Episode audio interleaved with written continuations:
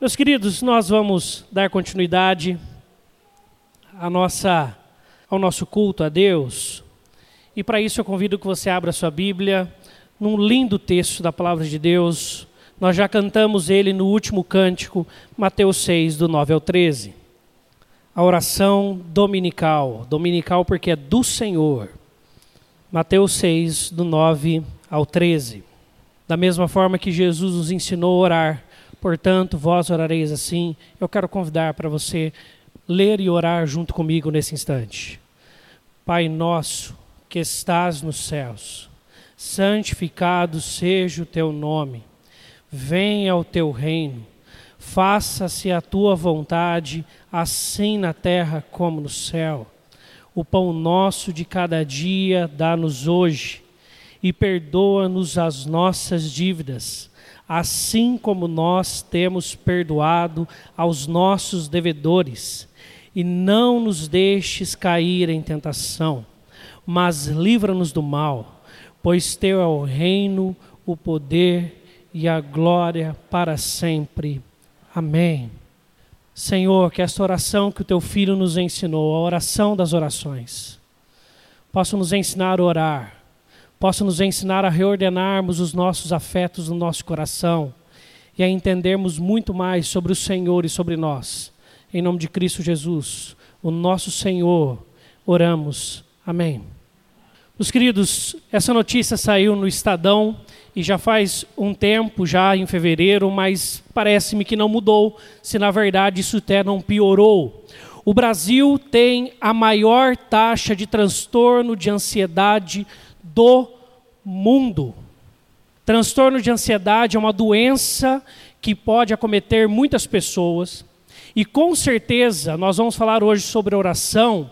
Eu não serei leviano e eu não quero que você entenda mal, porque se você lembrar desde o começo do ano, você verá que nós entendemos claramente que qualquer cristão sincero de coração e com fé fervorosa pode passar por problemas psicológicos e psiquiátricos e precisará tratar e precisará recorrer a recursos médicos. O que eu quero chamar atenção nesta frase em si, nesta notícia, é o fato do Brasil ter a maior taxa. É o fato de ter a ver com a nossa cultura brasileira. É o fato de ter a ver com aquilo que nós vivemos. O Brasil tem. É algo que é um mal no nosso país. Por isso, os aspectos culturais, os aspectos idólatras da nossa cultura, ou seja, pecaminosos estruturalmente falando na nossa cultura, faz com que muitas pessoas se percam também. E também colabora fielmente para o avanço dessas estatísticas. Não é à toa também que o índice de depressão também é um dos cinco mais elevados do planeta. No total, transtornos mentais geram perdas de um trilhão de dólares por ano para a economia global. As coisas estão fora de lugar. Ainda na mesma reportagem ao Estado, o especialista da Organização Mundial da Saúde para a Saúde Mental, Dan Shishoume, eu não sei falar o nome dele, indicou que é difícil indicar um fator isolado para explicar a alta taxa de transtornos de ansiedade no Brasil e mesmo de casos de depressão. Ao contrário de outras doenças, existem muitos fatores que atuam de forma conjunta para criar este cenário, ele explicou. Tá certo? Portanto, você também pode ter problemas psiquiátricos se não cuidar do seu coração e da sua fé. Até se você veio em maio numa palestra que o doutor trouxe para nós, de mestre em psiquiatria, ele falou para a gente, o doutor José Carlos, ele falou para nós que a fé é um fator protetivo contra a ansiedade, contra a depressão. Pessoas que vivem uma vida de fé com Deus, eles têm menos chance de terem problemas psiquiátricos. É um fator protetivo. E eu quero defender a tese que a oração é um fator protetivo para a fé, hoje à noite. Tá certo? Por isso a oração é um fator protetivo para a fé. Uma vida de oração alimenta a nossa fé e isso naturalmente nos fortalecerá para a vida e nos realinhará aos planos e à vontade de Deus para nós. Por isso, meus irmãos, Nós vamos pensar um pouco sobre isso, e isso é um fato bíblico também. Vários homens puderam ter o seu coração reorganizado ao buscarem a Deus em oração. Nós vemos o caso, por exemplo, de Abraão. Ele encontrou esperança ao falar com Deus em relação ao filho prometido. Ainda, Elias foi levantado através de um encontro que teve com Deus. E através de uma brisa suave, Deus encontra Elias e ali conversando com Deus, ele é levantado. Davi, por diversas vezes, teve a consciência da grandeza e poder de Deus junto ao Senhor, próximo de Deus, no, no átrio do Senhor, no templo de Deus. O próprio profeta Jeremias também foi consolado ao falar com Deus, e Deus fala: Desde o ventre eu te chamei, vá e fale em meu nome. Nós vemos Jesus Cristo ter as suas forças restabelecidas ao falar com o Pai no Getsemane. Ainda, nós vemos que Paulo foi motivado a ir em frente em conversa com Jesus. A igreja primitiva era encorajada a pregar apesar da perseguição, mas sempre através da oração. E por fim, Paulo e Pedro nos convidam a lançarmos sobre Deus, Ele, a nossa destrutiva ansiedade, e isso se dá através da oração. Portanto, a oração é um fator preponderante para uma vida mais contente, feliz e abençoada em Deus. E é claro que oração não tem a ver apenas com a minha vida com Deus. E se você pegar no domingo passado, nós já falamos deste aspecto da oração que trabalha em meio à crise do mundo. E vimos que a oração, a partir do texto da carta de Tiago, é uma resposta ao mundo. Nós precisamos orar pela nossa nação. Nós precisamos, ao ouvir um jornal, sermos ali não derrotados, mas sim levantados para nos ajoelharmos diante de Deus e orarmos em prol da nossa nação, esperando, trabalhando e vivendo o Evangelho para dias melhores. Portanto, oração tem muito a ver sim com o nosso mundo, com as, com as circunstâncias que nos cercam, mas também não tem a ver só com o exterior, tem a ver também com o nosso coração. Como no domingo passado nós falamos do mundo e do meio exterior e do alcance que a oração tem e do poder dela, hoje eu quero falar também do alcance que a oração tem no nosso coração. Para isso eu quero propor o tema dessa noite como oração, uma resposta para um coração em caos. Vamos falar todos juntos? Oração, uma resposta para um coração em caos. A palavra caos significa total desordem. A Bíblia diz que quando o Espírito de Deus, antes da criação, pairava sobre as águas, havia o caos, havia tudo estava fora do lugar, nada estava no seu devido lugar. E com a palavra criativa de Deus, Deus vem e faz uma natureza tão bela, tão exuberante, tão linda de se apreciar. E Deus cria todas as coisas. Mas em Gênesis 3, algo acontece que traz uma nova desordem, um novo caos, e isto é a queda do homem. O homem cai em Gênesis 3, o pecado entra em nossas vidas, e por isso nós precisamos constantemente nos voltarmos para Deus em oração, para termos o nosso coração, que é a fonte de vida, no sentido judaico, totalmente reorganizado para nós sabermos quem Deus é e quem nós somos. E assim sermos fortalecidos e termos o nosso coração realinhado em Deus. Por isso, a oração é uma resposta para um coração em caos. Nós lemos então a oração das orações. E ela nasce de um momento de oração de Jesus. Mateus não explica isso porque Mateus coloca o texto da oração dominical, a oração do Senhor, dentro do discurso do Sermão do Monte, mas Lucas apresenta para a gente o contexto. Lá em Lucas capítulo 11, versículo 1, diz assim: De uma feita estava Jesus orando em certo lugar. De uma feita estava Jesus orando em certo lugar. Quando terminou, um dos discípulos lhe pediu: Senhor, ensina-nos a orar, como também João ensinou os seus discípulos. Então ele os ensinou. E aí você vê a descrição da oração do Senhor, a oração do Pai Nosso em Lucas, que é diferente de Mateus em alguns detalhes, em algumas estruturas, mas nós falaremos disso um pouco mais à frente. Mas eu quero seguir a oração que Mateus apresenta, e ela é muito bem colocada por Mateus no coração do Sermão do Monte. O Sermão do Monte é uma construção do evangelista Mateus. Jesus não subiu ao monte num certo dia e começou a falar, e ele disse todo esse discurso, e Mateus foi ali redigindo esse discurso, e depois ele transcreveu, e ali estava o discurso de Jesus. O Sermão do Monte é uma construção de falas de Jesus por todo o seu ministério, que Mateus intencionalmente recolhe elas, ajunta elas e condiciona elas numa sequência lógica lógica, apresentando para a gente o que nós podemos entender como as características dos cidadãos do reino de Deus. Todo aquele que tem Jesus em seu coração é convidado então para ler Mateus 5, 6 e 7 e olhar para esses três capítulos e analisar a sua própria vida e prática e poder olhar para falar assim: Deus está de acordo com a tua vontade a minha vida, eu vou ler então. E nós lemos então Mateus 5, 6 e 7.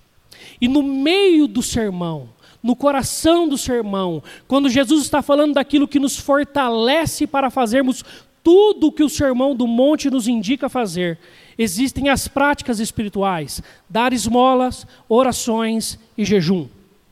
E Jesus intencionalmente até por uma ideia judaica e da língua hebraica que é chamada de quiasmo, tá? que nada mais é do que sanduíche. Ó, os adolescentes têm tudo a ver com a palavra de Deus, né?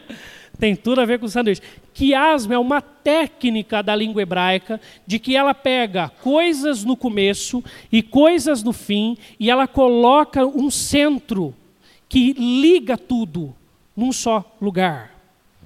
Quando Jesus ele fala, por exemplo, quando a mulher que está com fluxo de sangue, a filha, o, filha chega Jairo e fala: oh, minha filha está morrendo, por favor, cure minha filha.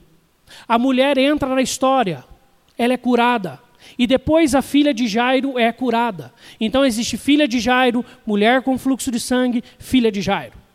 O que, que os evangelistas querem mostrar? Que todos devem ter a mesma importância e têm a mesma importância, não só diante de Deus, mas também diante da igreja.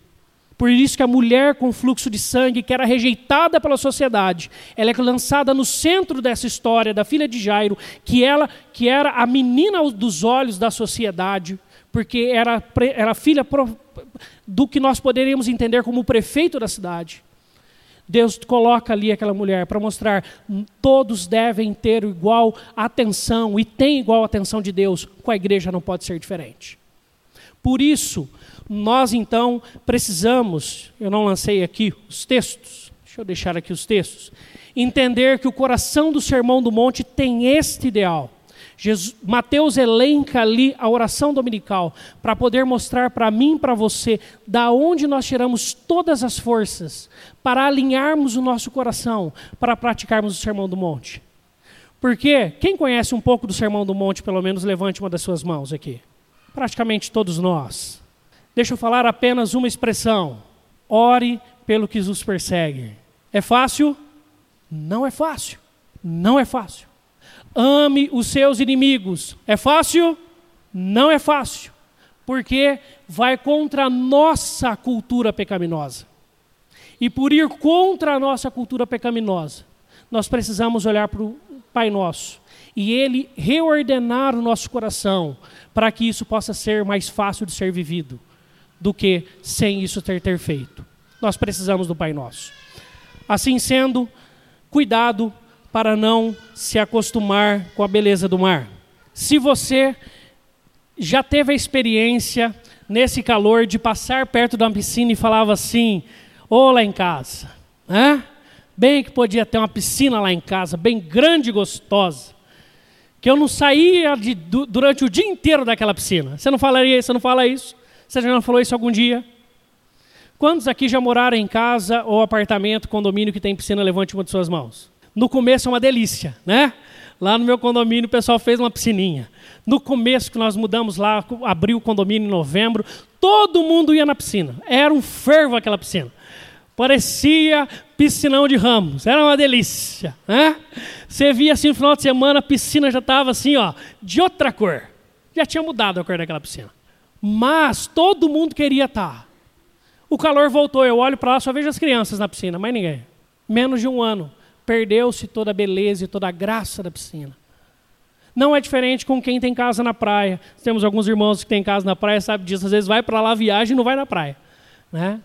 Por isso, às vezes, pela nossa familiaridade com algumas coisas, nós perdemos o prazer, o gosto, a alegria, aquela sensação de, de, de, de, de primeiro, de novo das coisas. E com o Pai Nosso não é diferente. Às vezes, por termos orado tanto, por termos repetido tanto, ou por termos ouvido tanto, nós corremos o mesmo risco de não pararmos para prestar atenção nele. E por isso eu quero caminhar no Pai Nosso hoje, para que nós possamos prestar atenção e olharmos a beleza e reordenarmos o nosso coração diante da presença de Deus. Em primeiro lugar, a oração começa: Pai Nosso que estás nos céus. Pai nosso que estás nos céus. Jesus aí está quebrando completamente com todo o senso de religião de sua época. Se você nos olhar os versículos anteriores, Jesus condena a oração dos hipócritas judeus e a oração dos gentios, as vãs repetições dos gentios. Porque para os judeus, o Deus era um Deus a ter, se ter muito medo, até por causa do terceiro mandamento do Decálogo nós vemos que no terceiro mandamento fala: Não tomarás o nome do Senhor teu Deus em vão. Assim, quando os escribas iam escrever a Bíblia e fazer cópias do Velho Testamento, todas as vezes que eles se deparavam com um tetagrama, que era o nome de Deus, eles paravam e deixavam um espaço em branco. Depois, quando eles terminavam de escrever todo o texto, no final do dia, eles iam, tomavam um banho, trocavam de roupas, colocavam uma roupa mais nobre e voltavam nos espaços preenchendo com todo cuidado o nome de Deus. Porque eles tinham muito medo de tomar o nome de Deus em vão. Só que esse que era para ter como reverência, temor, consideração por Deus este mandamento, fez com que muitos judeus entendessem que Deus está tão longe, ou Deus é tão terrível, que nós devemos ter medo dele. E o que, que eles faziam? A prática espiritual deles não tinha a ver com relacionamento, mas com agradar os homens que estavam à sua volta. E para isso eles queriam orar alto nas praças, para que os outros olhassem para eles e pudessem falar: Que homem de Deus você é, que mulher de Deus você é. Jesus fala: Estes já receberam a sua recompensa. As pessoas já lhes deram os tapinhas nas costas que eles desejam, eles já receberam a sua recompensa. Quando vocês orarem, orem assim: Pai, Pai nosso que estás nos céus. Quando Jesus ensina, ele está quebrando com esse conceito judaico de um Deus a se ter medo, para um Deus a ser temido, ou seja, honrado, reverenciado, obedecido. Ainda, Jesus está indo contra os próprios gregos e um Deus que precisava ser lembrado. Um Deus que se movia por aquilo que você fazia, um Deus de causa e efeito, que eram todos os deuses do panteão lá do Areópago de Atenas. Eles se moviam assim. Quanto mais você fizesse em prol deles, eles entendiam que o Deus faria mais por eles. Então eles não oravam apenas uma vez, mas oravam muitas vezes, porque assim eles demonstrariam ao seu Deus que eles se importavam com aquilo, que aquilo era importante para eles, eles queriam receber. Mas isso também mostra uma grande distância de Deus, porque eles só se aproximavam de Deus na base do interesse. Só quando eles queriam algo de Deus, só quando eles precisavam de Deus, é que eles buscavam a Deus em oração. Mesmo que fazendo isso de forma repetida. Por isso, para nós cristãos, o Pai Nosso nos encoraja a confiarmos em Deus pela nossa adoção enquanto filhos. Nós somos adotados em Jesus Cristo. Nós que nem povo éramos de Deus, agora somos filhos de Deus em Jesus. Ele nos representa diante do Pai. Nós somos filhos de Deus. Convida para relacionamento. Deixa eu te fazer uma pergunta. Como está o seu relacionamento com Deus? Como está o seu relacionamento com o Pai? Como está o seu relacionamento com Deus? É um relacionamento. Um amigo meu, esses dias, falou para mim, e eu perguntando para ele sobre oração e vida de oração, ele falou: Olha, está sendo difícil eu parar para ter momentos de oração. Quando eu consigo, eu faço. Mas eu estou conseguindo ter um outro tipo de oração. Em todos os momentos que eu tenho um mísero momento de paz na minha mente ou de pausa no meu dia, eu acesso a Deus naquele momento. Aquilo me ensinou muito. Quando você não tem nada para fazer, em quem você pensa? Em quem nós estamos pensando? Lá na fila do banco, lá naquele trânsito terrível, lá na rua, ao andar, naquela viagem, aquele momento ocioso, após o almoço, aquele tempinho que você tem, e talvez ninguém esteja ali para conversar. São momentos maravilhosos para você acessar o trono de graça de Deus e falar: Pai, vamos conversar um pouquinho eu quero falar com o Senhor. Pai nosso que estás nos céus. É claro que o estás nos céus também nos deixa claro quem Ele é, quem nós somos, aonde Ele está e onde nós estamos. Nos traz a mesma reverência da ideia de não tomar o nome de Deus em vão. Mas nós precisamos entender o conceito do relacionamento com Deus. E por isso que o Pai Nosso começa assim. Depois disso, a expressão é santificado seja o teu nome. Deus é santo, sim. Alguém tem alguma dúvida de que Deus é santo?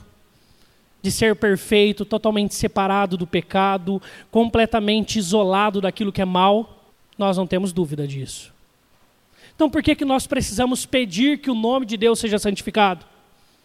Porque o nome de Deus tem a ver com a, a, o trabalhar de Deus no mundo. E isso envolve eu e você. Portanto, para que os outros saibam que o Senhor é Deus, quando você está orando, santificado seja o teu nome, você está pedindo, Deus, não me deixe esquecer que o Senhor é o meu Deus. É isso que você está falando. Deus, que a sua santidade, que a santidade do Senhor seja expressa na minha vida. Não me deixe esquecer quem o Senhor é e quem eu sou. E aí você já reorganiza o seu coração. Você vê quem está onde. Você analisa os tronos da sua vida. Você olha para dentro de si. E ao olhar para dentro de você, você fala: santificado seja o teu nome. Que o Senhor seja santificado no meu coração, na minha prática, na minha vida, e para que o mundo saiba que o Senhor é Deus, não me deixe esquecer. Não me deixe esquecer. Santificado seja o teu nome. A outra petição, a segunda em si, ela diz: Venha o teu reino. O reformador Calvino nos apresenta qual é a ideia do Venha o teu reino, do Pai Nosso. O Espírito Santo corrige os nossos desejos e a Bíblia molda os nossos pensamentos. Quando nós pedimos para Deus, venha o teu reino, você não pode sair daquele momento com Deus sem ler a Bíblia também ou sem, no mínimo, se você não tiver como acessá-la ali naquele instante, lembrar de um texto bíblico e meditar nele para que ele molde o seu pensamento naquele instante. Venha ao teu reino, que o seu reino seja totalmente estabelecido no meu coração. Venha o teu reino. Venha o teu reino. Nós já falamos outra faceta do Venha ao Teu Reino no domingo passado, quando nós pedimos para que o reino de Deus venha sobre todo este mundo, tanto quanto na terra como já é no céu. Mas existe uma terceira petição que nós vemos linkada a esta. Depois de falar Venha o Teu Reino, Jesus diz: Faça-se a tua vontade, assim na terra como no céu. Faça-se a tua vontade faça-se a tua vontade. Quando você ouve essa expressão, você lembra de algum personagem bíblico? De algum momento bíblico? Dá para a gente lembrar de Jesus no Getsemane, não dá? Pai, passa de mim esse cálice, mas que seja feito a tua vontade e não a minha. É exatamente isso. Lutero diz o seguinte sobre essa expressão: ele fala que nós devemos, então, nessa hora, quando nós oramos, faça-se a tua vontade, é Deus, obrigado, porque eu creio tanto na tua soberania, que mesmo os meus problemas, as minhas desavenças e crises pessoais comigo mesmo, são sanadas no Senhor. Faça-se a tua vontade. Dizer faça-se a tua vontade em tudo é mesmo quando não for a minha, pois eu confio plenamente em ti, Pai. É interessante que minha filha agora já sabe o que é chocolate. Alguém deu chocolate para ela. e é interessante que quando eu ou a minha esposa pegamos chocolate na mão, ela vem do nosso lado e fala: "Ate, ate". Mas às vezes ela não jantou, às vezes não é a hora, ou às vezes a gente não quer dar. Né? Não porque a gente quer comer o chocolate sozinho, não é isso não. É simplesmente pelo fato que não é bom para a saúde dela ainda. Né? Nós temos uma, uma noção maior, quer dizer, nem tanto, eu tenho que emagrecer um pouco mais. Mas como pais, a gente é levado diversas vezes, e seremos levados diversas vezes, a dizer não para os nossos filhos, pelo bem deles. A falar para eles que a vontade deles não é a melhor para eles naquele momento, ou não é a melhor para eles nunca. Assim é com o nosso Pai Celestial. Às vezes nós precisamos apenas falar, Deus, faça a tua vontade, porque a minha, pelo jeito, não é a vontade do Senhor, não. Agora, quando nós entendemos que Ele é o nosso Pai, a gente confia que a dele, mesmo não sendo a nossa, é a melhor para nós. De verdade. De verdade. Do fundo do nosso coração, a gente olha e fala assim: Pai, o Senhor me ama tanto a minha vida é tão clara do teu amor por mim que não tem outra alternativa eu não ter a certeza de que a tua vontade é melhor do que a minha. Apesar de todos os meus cálculos, todas as minhas ideias, todas as minhas vontades me apontarem para outra situação, eu creio, faça-se a tua vontade em tudo. Faça-se a tua vontade em tudo. Tanto no céu quanto na terra, ele está generalizando no cosmos, no universo todo. Assim, você consegue perceber como Jesus, nessas três primeiras petições, ele organiza o nosso coração. Depois de dizermos que Ele é o Pai, depois de clamarmos para que a vontade dele seja feita, depois de entendermos claramente que Ele é santificado e é santificado em nós, para o mundo, depois que orarmos tudo isso, aí a gente pode começar a pedir porque o nosso coração já vai estar em tanta tamanha paz que a gente começa até a pedir diferente. E Jesus ensina-nos também a pedir. Pedir não é errado. Falar com Deus e solicitar coisas para Deus não é errado de forma alguma. Porque nós estamos crendo quando pedimos que vem dele. Se você não pede para Deus, é que você acredita que vem de você. Por isso, agora começam as petições pessoais. E a primeira petição é: o pão nosso de cada dia, dá-nos hoje. Agostinho, citando este passagem, nos diz que ela quer dizer que não nos desvencilhamos então da glória de Deus que já entendemos anteriormente. Nós pedimos apenas o que lhe couber. É a hora então de nós olharmos para Deus e falarmos assim: Deus, eu estou tão satisfeito no Senhor e no que o Senhor é para mim e na cruz de Cristo. E a tua graça de fato é tanto o bastante para mim, me dá o que couber para mim. Naturalmente, nós lembramos daquele provérbio, quando o, o, aquele, aquele poeta, ao dizer o provérbio, ele fala assim: Deus, não me dê muito, não me dê muito, para que eu não perca a noção de quem o Senhor é, para que eu não me desvie, para que eu não deixe de depender do Senhor. Não me dê pouco, para que eu venha roubar. Sabe qual é a preocupação deste provérbio? Não tem nada a ver com dinheiro. E o pão nosso de cada dia também não tem nada a ver com quantidade. Pode ser que o pão nosso de cada dia de uns seja ovo, e o pão nosso de cada dia de outros seja picanha. O que lhe couber. A questão é: o seu coração pode estar travado se o seu pão nosso de cada dia for ovo ou se for picanha. A questão está na intenção dos nossos corações e no nosso problema em sermos seduzidos pelas riquezas. Por isso, quando o provérbio está dizendo, ele está só preocupado com uma coisa: eu só não quero me desviar da tua vontade. O quanto o Senhor me der, está bom. Se o Senhor me der muito, amém por isso. que eu tenha sabedoria para ser generoso. Se o Senhor me der pouco, amém. Que eu tenha gratidão pela salvação e por tudo que o Senhor já me deu. Pão nosso de cada dia nos dai hoje. O que lhe couber, Senhor. O quanto o Senhor quiser.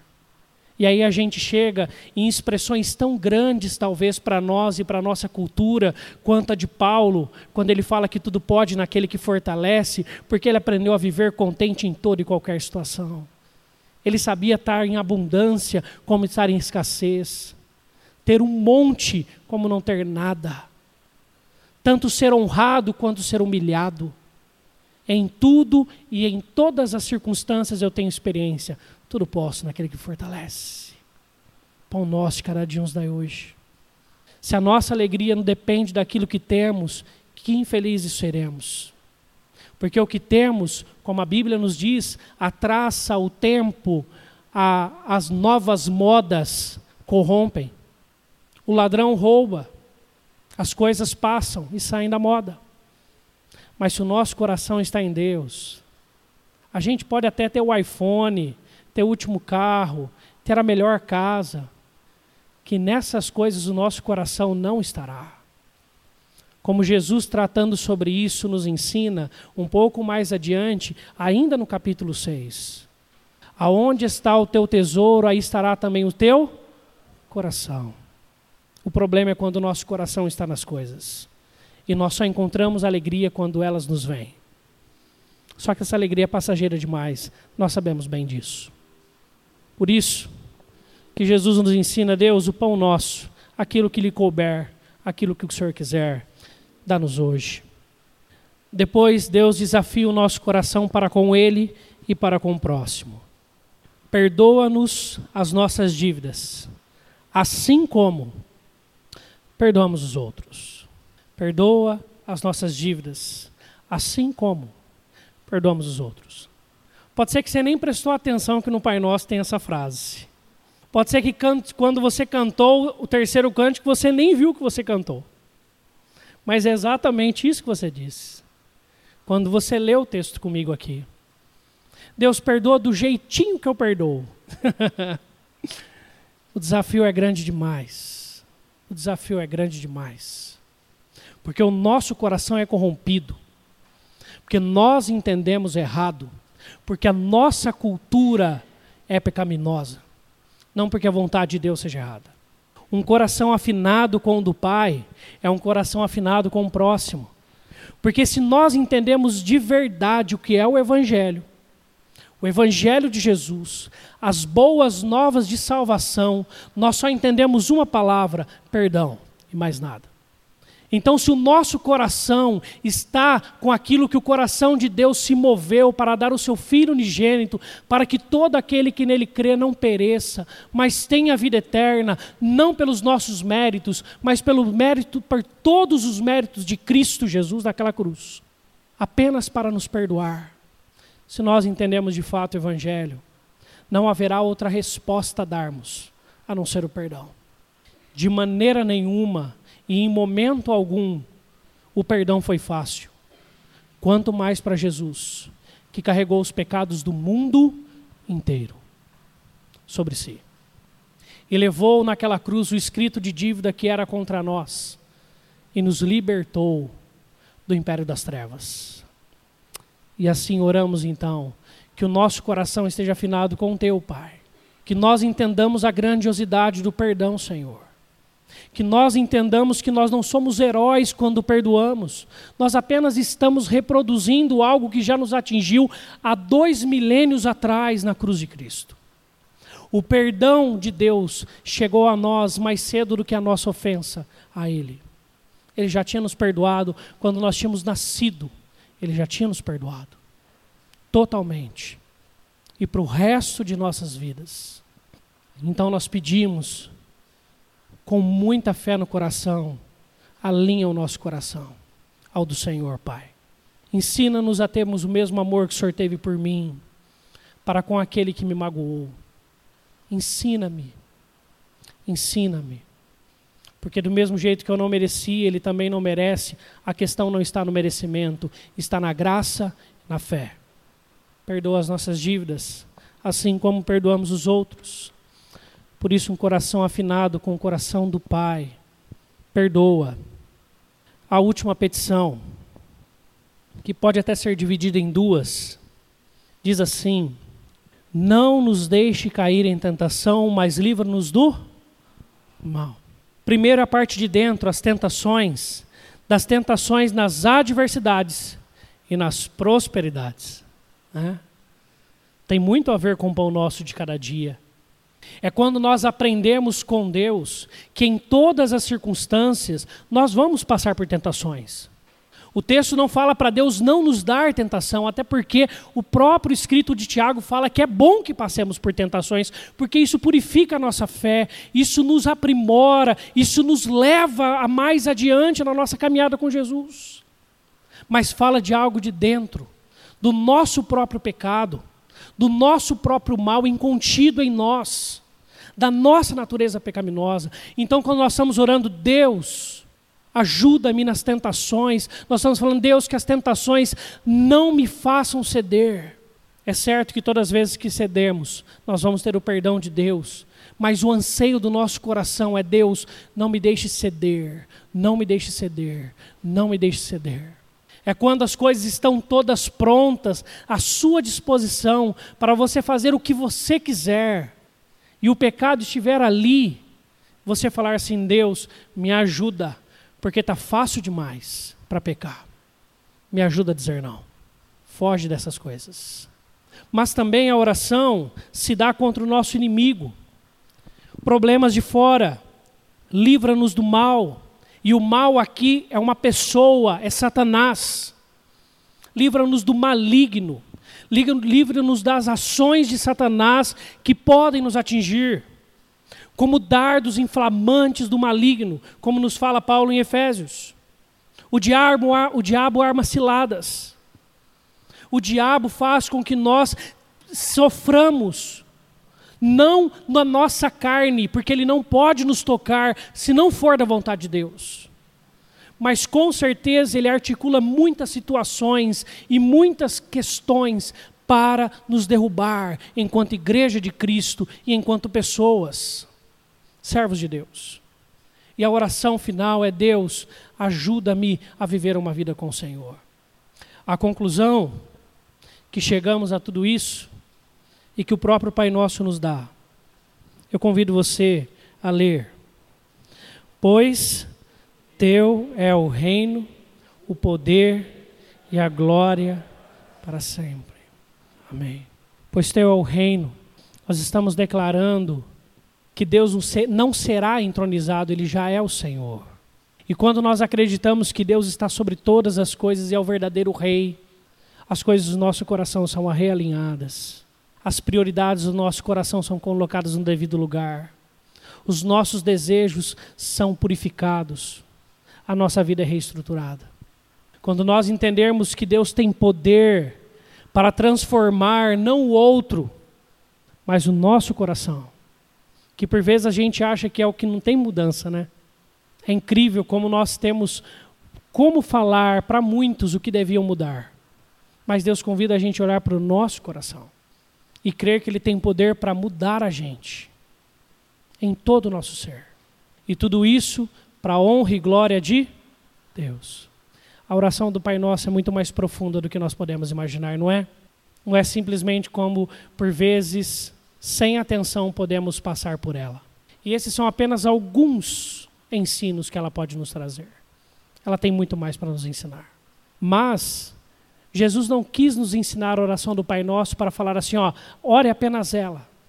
Deus estava dando-nos um, dando um padrão de oração. E eu encerro com esses dois itens do padrão de oração: Pai Nosso e venha o teu reino. Primeiro é uma oração coletiva, não é individual. Nós oramos pelo progresso não de um e não nosso, mas da igreja de Cristo.